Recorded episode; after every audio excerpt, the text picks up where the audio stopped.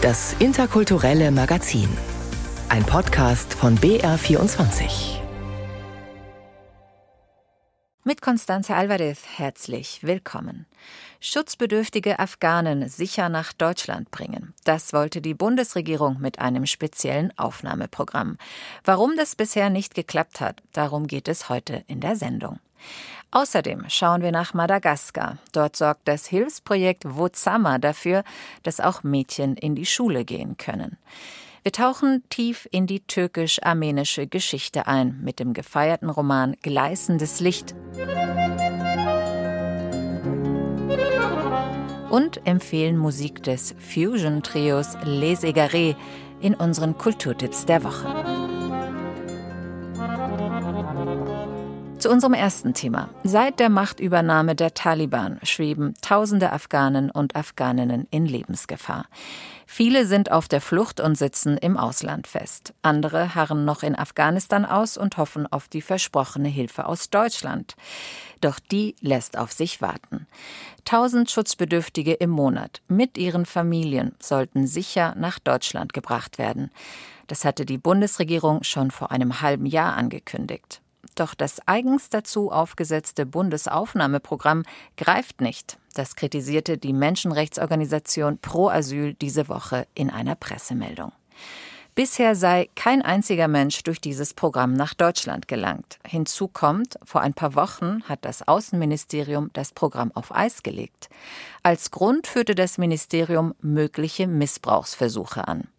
Was ist an den Vorwürfen dran? Das habe ich unseren Kollegen Martin Gerner gefragt.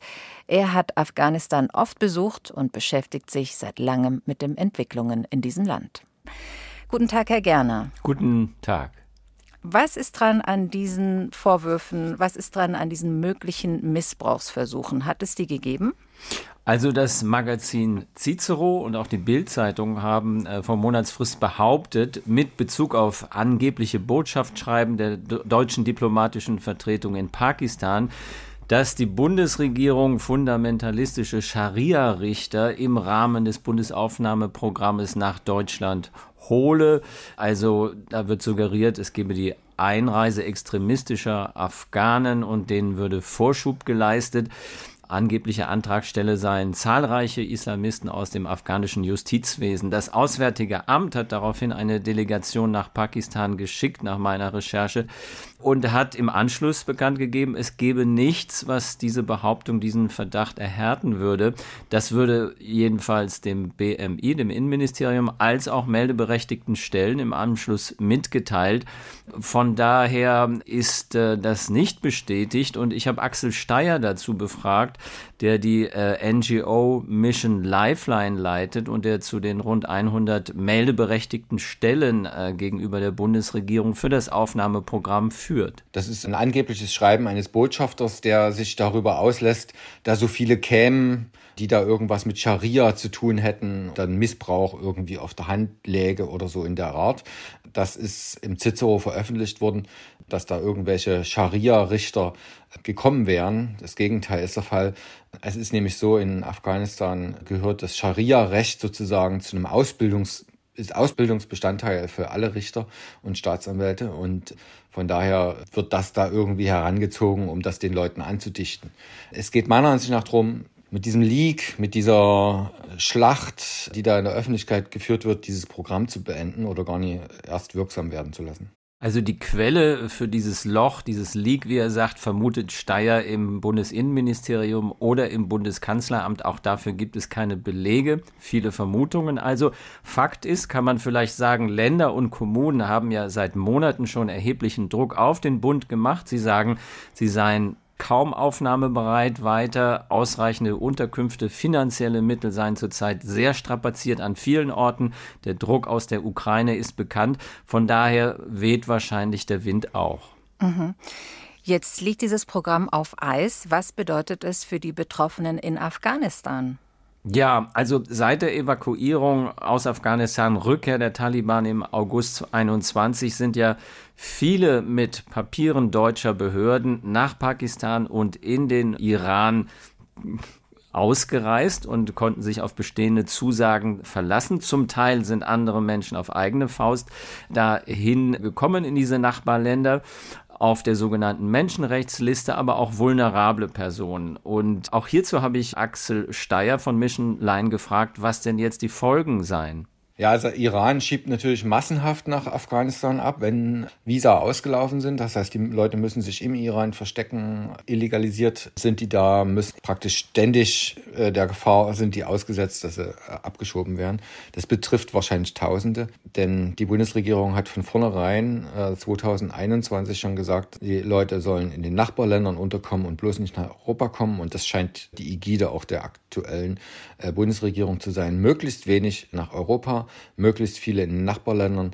Und da tut man eben alles dafür, damit Ortskräfte vor Ort bleiben und nicht gerettet werden. Und da tut man eben auch alles dafür, dass jetzt selbst diejenigen, die sozusagen ausgewählt wurden vom Bundesaufnahmeprogramm, dass die möglichst auch noch äh, keine Chance haben. Dazu muss man vielleicht noch ergänzen, dass Ende 21 und Anfang 22, also in den Monaten nach der Rückkehr der Taliban, vor allen Dingen Pakistan als privilegierte Ausreiseroute äh, genannt wurde von äh, Kabul Luftbrücke, der GIZ, äh, den Botschaften, überhaupt in der Korrespondenz derer, die darin beteiligt waren. In den vergangenen acht bis neun Monaten aber sagte man mir, sei das trotz der Unruhen im Iran relativ positiv über die deutsche Botschaft und äh, das Land dort gelaufen. Wenn das jetzt also zum Stillstand käme, drohen sowohl Rückführungen nach Afghanistan, wie gehört, als auch äh, die Frage, wie kommen wir nach Pakistan, denn von dort sollen in Zukunft vor allen Dingen die Visa-Erteilungen ergehen, offenbar. Mhm. Es ist ja auch so, dass die Afghanen, also die ausreisen möchten, die können sich ja gar nicht direkt bei diesem Bundesaufnahmeprogramm bewerben, sondern die müssen sich ja an Hilfsorganisationen wenden, die bearbeiten dann diese Anträge. Wenn jetzt noch diese zusätzliche Prüfstufe eingerichtet werden soll, die das Auswärtige Amt will, was bedeutet das für die Arbeit der Organisationen? Wird das Ganze jetzt noch komplizierter? Ja, äh, vor allen Dingen ist auch das Vertrauen betroffen, sozusagen äh, die meldeberechtigten Stellen, also große Teile der Zivilgesellschaft, die daran beteiligt sind, haben aus der Presse im Vormonat davon erfahren. Äh, das ist dann zwei Wochen später erst offiziell geworden. Das hat äh, zu vielen Rückfragen und äh, zu berechtigten äh, Fragen an der Kooperation geführt. Dann ist natürlich die Gerüchteküche angestochert worden durch diese Berichte in Cicero und Bildzeitung. Inwiefern sind die meldeberechtigten Stellen, fügen sie möglicherweise Schaden zu diesem Programm? Die fühlen sich natürlich da ganz äh, missverstanden und falsch getroffen, weil sie sagen, äh, weil wir gerade einen guten Kontakt erfahrungsgemäß haben zu unseren afghanischen äh, Personen, Ortskräfte, aber auch äh, Menschenrechtsaktivistinnen, würden wir nie zu so einem Ergebnis kommen, wie suggeriert wird. Also dann kommt dazu die Koordinierungsstelle, die jetzt eigentlich zur Zivilgesellschaft gehört, die aber von der Bundesregierung finanziert wird, soll jetzt und das ist die Frage. Doppelte Prüfung, kamen die jetzt zufällig? Was sind die Hintergründe? Wie passt das zusammen? Ist das Zufall? Da gibt es viele Fragen, die auch hinter den Kulissen immer noch zu besprechen sind aus äh, Blick der Zivilgesellschaft. Und ähm, zugleich, Sie haben das angedeutet in Ihrer Anmoderation, ist ja faktisch noch kein Afghane auf diesem neuen Ticket des Bundesaufnahmeprogramms gekommen. Die meldeberechtigten Stellen sagen langsam, wir wollen Ergebnisse sehen, wenn wir weiter auch unentgeltlich, denn es ist ja, äh, ob Beleihung äh, rechtlich, äh, staatlich oder nicht, da sind ja wesentliche Arbeitsstunden Monat um Monat, die dafür aufgewendet werden. Ja, und auch ehrenamtlich, wenn ich es richtig so verstehe. Ist es. Genau, also das ist ein Programm, das, naja, man kann nicht sagen, ob es schon gescheitert ist, aber so ein bisschen knapp davor ist, wenn man das alles so hört. Also es, es knackst im Gebälk. Es knackst im Gebälk, das sagt Martin Gerner, Journalist und Afghanistan-Experte. Herr Gerner, vielen Dank für das Gespräch. Gerne. Wir haben es gerade gehört, die Situation in Afghanistan bleibt gefährlich. Die Repression von Frauen und Mädchen nimmt zu. Immer stärker werden sie vom öffentlichen Leben verdrängt. Der Besuch einer Schule, ein selbstbestimmtes Leben, rückt damit in weite Ferne. Doch nicht nur in Afghanistan ist das so. Auch in Ländern, in denen man das nicht vermuten würde, haben Frauen und Mädchen kaum eine Chance auf Bildung. Zum Beispiel in Madagaskar. Das Land steckt seit Jahren in einer wirtschaftlichen und politischen Krise. Frauen und Mädchen trifft das besonders hart. Das Projekt Wozama will das ändern. In den letzten Jahren hat die örtliche Nichtregierungsorganisation mehr als 500 kleine Dorfschulen aufgebaut. Unser Kollege Johannes Reichert hat eine dieser Schulen besucht. 28 Kinder spielen vor einem Lehmhaus auf einem Hügel in der Nähe des Dorfs Fiadanana in Madagaskar. Hier gehen die fünfjährigen Mädchen und Jungs in eine kleine Dorfschule, ein Raum für eine Klasse. Lehrerin Virginie Santa Trinaina geht mit den Kindern die Zahlen 1 bis 38 durch.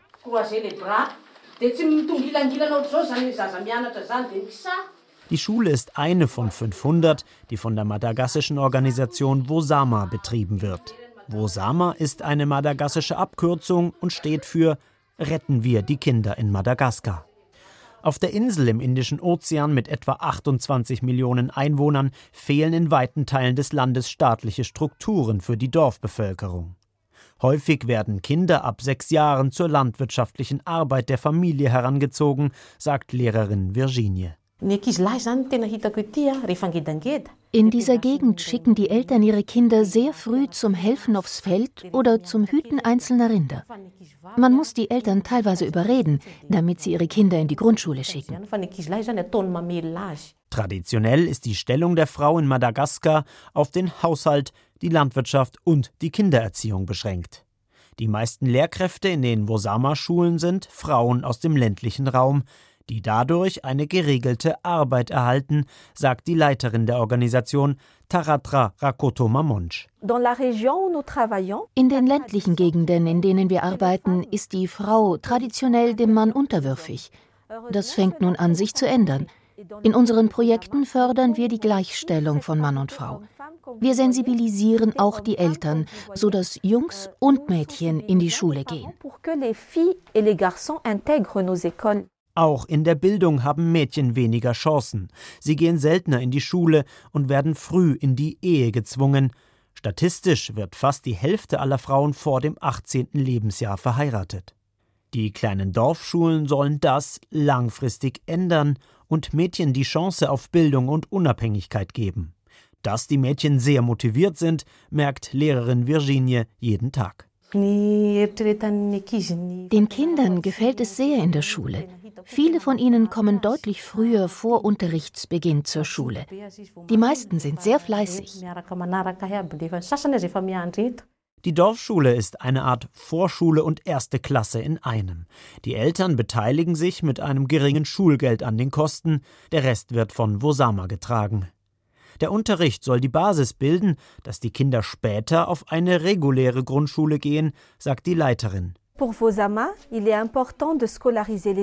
Die Einschulung ist sehr wichtig. Sie ist wie ein Schlüssel für die Entwicklung der Kinder, der Familien, des ganzen Landes.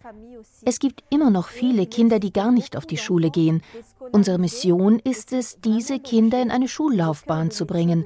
Deshalb gehen wir mit unseren Schulen in die entlegensten Dörfer. Donc, Vosama fait venir l'école dans le village. Madagaskar, das klingt für viele nach Vanille, Traumstränden oder Lemuren. Doch die Wirklichkeit sieht anders aus. Das Leben auf Madagaskar ist oft von bitterer Armut geprägt. Über 40 Prozent der Madagassen gelten als unterernährt. Besonders im Süden des Landes kommt es immer wieder zu Hungersnöten. Familien auf dem Land leben vom Ertrag ihrer kleinen Reis- und Maniokfelder und rund ein Viertel der Madagassen sind Analphabeten. Darum arbeitet die Organisation Wosama auch mit den Eltern, gibt Fortbildungen in Sachen Landwirtschaft, klärt auf über Menschenrechte und Hygiene. Eine Arbeit, die das katholische Hilfswerk Miserior in den vergangenen drei Jahren mit 700.000 Euro von deutschen Spendern unterstützt hat. Geschäftsführer Pirmin Spiegel betont, die Förderung von Frauenprojekten werde immer wichtiger. In Madagaskar spiegelt es sich hier wieder, dass die Potenziale der Frauen fehlen, um ein gerechteres, friedlicheres Madagaskar aufzubauen. Und wir spüren bei unseren Projektpartnern, dass dort, wo Frauen vorstehen, mitmischen, innovativ unterwegs sind, die gesamte Gemeinde und die Männer ebenso mitgenommen werden. Madagaskar tauche selten im öffentlichen Bewusstsein auf, sagt Spiegel, trotz der großen Armut. Die Medien berichteten nur selten. Zur DNA Miserias gehört es, an der Seite benachteiligter Menschen, benachteiligter Länder zu stehen, vergessene, stille, permanente Leiden und Katastrophen in die Öffentlichkeit zu bringen. Madagaskar gehört von der alles durchdringenden Korruption als auch vom Hunger zu einem der am wenigsten favorisierten Länder dieser Erde. Für Lehrerin Virginie und ihre 28 Kinder ist die kleine Dorfschule jedenfalls ein Ort der Hoffnung auf eine bessere Zukunft. Johannes Reichert über das Schulprojekt Wosama in Madagaskar. Wenn Sie das Projekt interessiert oder wenn Sie spenden wollen, mehr Informationen finden Sie auf der Webseite vom Interkulturellen Magazin. Aget. Mit diesem Wort beziehen sich die Armenier auf die armenische Katastrophe auf ihre Vertreibung aus dem Osmanischen Reich, auf den Völkermord Anfang des vergangenen Jahrhunderts. Morgen am 24. April findet der internationale Gedenktag statt. Noch immer verlangen die Nachfahren die Aufarbeitung des Genozids. Doch wie kompliziert das ist, wie tief die Wunden sitzen, wie sehr auch die folgenden Generationen immer noch davon geprägt sind, das erzählt Marc Sinan in seinem vielfach gelobten Roman Gleißendes Licht. Das Boot schwankt heftig, und doch wagt er es nicht, sich zu regen. Was ist das für ein unerhörtes Geräusch, denkt er, und sofort nochmal der nächste Schlag, wie eine tiefe Hochzeitstrommel, und dann der Klang von Wasser, das sich über dem in den Fluten versinkenden Körper schließt.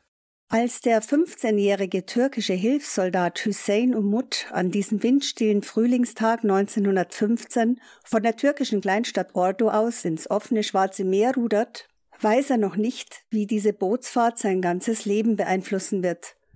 An Bord sind Soldaten des Osmanischen Reiches und 14 armenische Kinder. 14 Mal wiederholt sich der Schlag.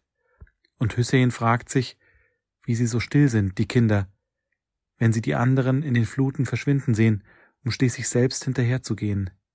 Und warum sie sinken, sinken, sinken wie Steine. Mit 14 Trommelschlägen beginnt Mark Sinans Debütroman Gleißendes Licht. Der erfolgreiche Gitarrist hat ihn wie ein Musikstück komponiert. Ein Stück mit mehreren Stimmen, das die Geschichte eines der abscheulichsten Verbrechen des 20. Jahrhunderts erzählt. Den türkischen Völkermord an den Armeniern, in dem 1,5 Millionen Menschen ums Leben kamen. Maxinans Großmutter Wahide überlebte den Genozid – versteckt von einer Nachbarin und aufgezogen von muslimischen Adoptiveltern, heiratete sie später Hussein, jenen, der das unglückselige Boot mit den Kindern gerudert hatte. Eine schicksalhafte Konstellation, die Husseins und Wahides Enkel über 100 Jahre später immer noch beschäftigt. Das ist eben diese verschiedenen Schattierungen ne, von Opferschaft und Täterschaft und was das mit uns macht und wie wir das überwinden können, weil es natürlich diese Ausweglosigkeit zeigt, dass das nur als gemeinsamer Vorgang eigentlich zu lösen ist. Also wir brauchen da einander als Täter und Opfer, um uns voneinander lösen zu können. Das ist so diese große Schwierigkeit. Viel geredet wurde in seiner Familie nicht, sagt Mark Sinan. Erst als Teenager habe er Bruchstücke aus dem Leben seiner Großmutter erfahren. Welche Auswirkungen traumatische Familienereignisse auf die Kinder- und Enkelgeneration und somit auf die ganze Gesellschaft eines Landes haben können, habe er versucht, im Roman zu verarbeiten. Erzählt wird die Geschichte aus Sicht von Kahn, dem Enkel von Wahide, der wie der Autor selbst in den 80er Jahren in München aufwächst und dort seine Laufbahn als Gitarrist vorantreibt. Kahns eigene traumatische Erlebnisse, die untrennbar mit dem Schicksal der Großmutter verbunden sind, katapultieren ihn durch verschiedene Zeiten und Orte, immer auf der Suche nach Heilung seiner Seele. Der Protagonist exerziert alle Möglichkeiten, die er kennt, durch. Also er spielt die Reue und Vergebung durch und die Rache und die Vernichtung seiner selbst, also quasi so eine Art Suizid. Und es ist klar, dass alle Möglichkeiten zu handeln zum Scheitern verurteilt sind. Die einzige, die nicht zum Scheitern verurteilt wäre, wäre die gemeinsame Aufarbeitung. Aber die findet nicht statt. Denn die Fronten sind verhärtet, sagt Maxinan. Allein das Gespräch über die Vertreibung und Ermordung der Armenier führe in der Türkei zu unglaublicher Aggression weil das eben eine Wahrheit ist, die seit 100 Jahren ja unter den Teppich gekehrt wird. Also in der psychologischen Betrachtung ist der Zorn und die Wut eine sehr enge Gefährtin der Trauer. Und ich sehe eigentlich da ein ganzes Land in einer Art Trauerzustand.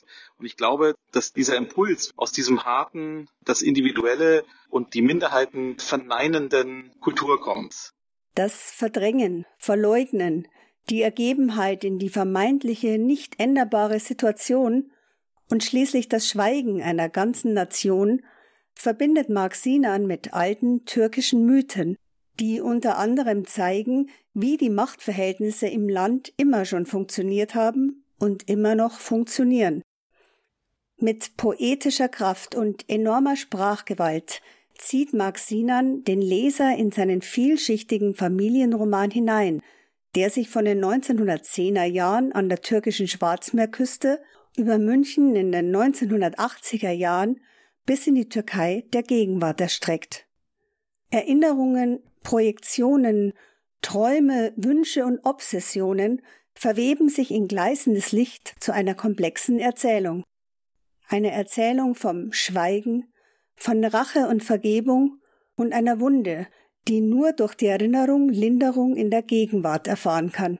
Ich glaube, die Gegenwart ist die Balance aus unserer Fähigkeit zu erinnern und aus den Utopien, die wir schöpfen können. Wenn wir da an diesen beiden Dingen arbeiten, dann können wir in einer guten, ausgeglichenen Gegenwart leben.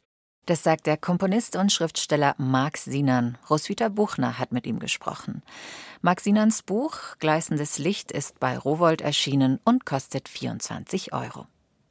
Und damit kommen wir zu den Kulturtipps der Woche. Ulrich Müller-Arnsberg empfiehlt Fusion-Musik vom Trio Les Égarés, auf Deutsch Die Verirrten, und ein Kinobesuch beim Festival des neuen Heimatfilms.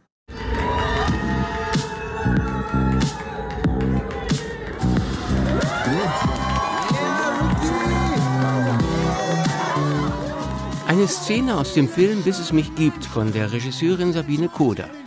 Entertainer Ricky Sokatoni aus Schroffhausen, Sohn einer Fernsehmoderatorin und eines alkoholsüchtigen Vaters, kämpft um seinen Platz im Showbiz und wechselt dabei zwischen Höhenflug und Zusammenbruch. Die bayerische Tragikomödie erlebte vergangenes Jahr bei den internationalen Hofer Filmtagen ihre gefeierte Premiere und ist jetzt der Eröffnungsfilm der Biennale Bavaria International des Festivals des neuen Heimatfilms, das morgen startet. Die Spielorte reichen von Altötting über Burghausen und Mühldorf bis Wasserburg am Inn.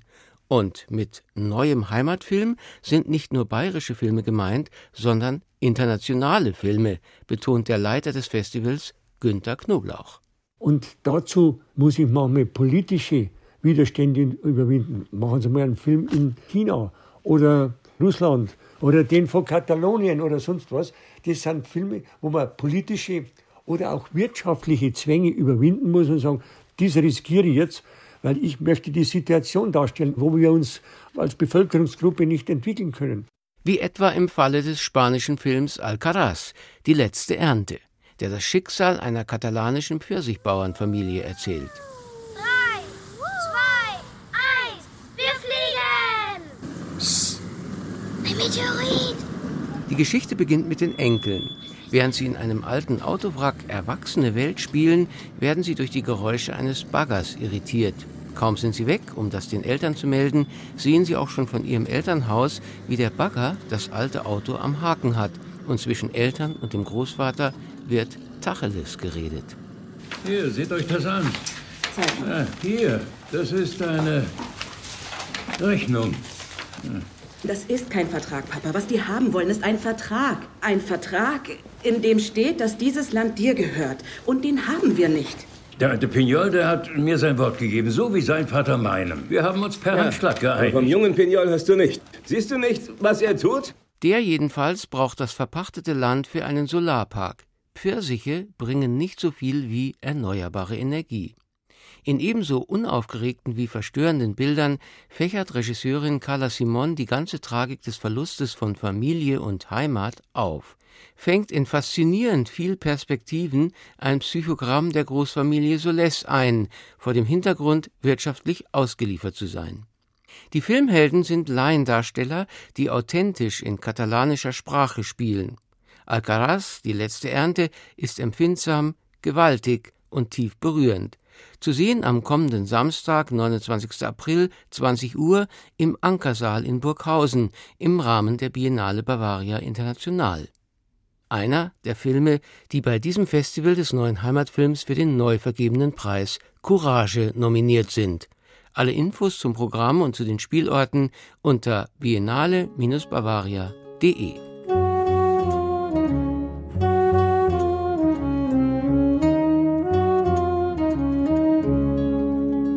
Vier wahre Freigeister sind hier am Werk. Balaké Sissoko auf der afrikanischen Harfe und die drei Franzosen Vincent Pirani Akkordeon, Emile Parisien Saxophon und Vincent Segal Cello. Was sie eint, ist, sich auf keinen bestimmten Stil oder Klang festzulegen.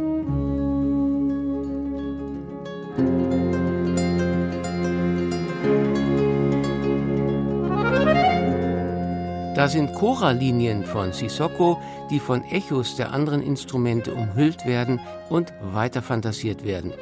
Oder dieser pulsierende Bass in einem armenischen Song.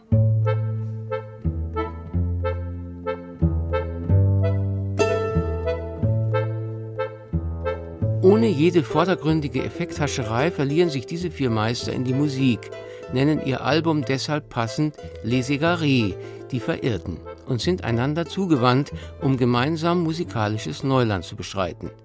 Diese faszinierende Musik, die in keine Schublade passt, zieht man sich nicht rein, die zieht einen rein, in Momente großer und gleichzeitig fein abgestimmter Emotionen.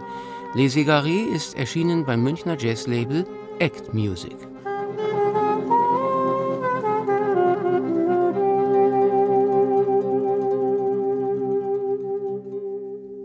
Das waren die Kulturtipps der Woche von Ulrich Möller-Arnsberg.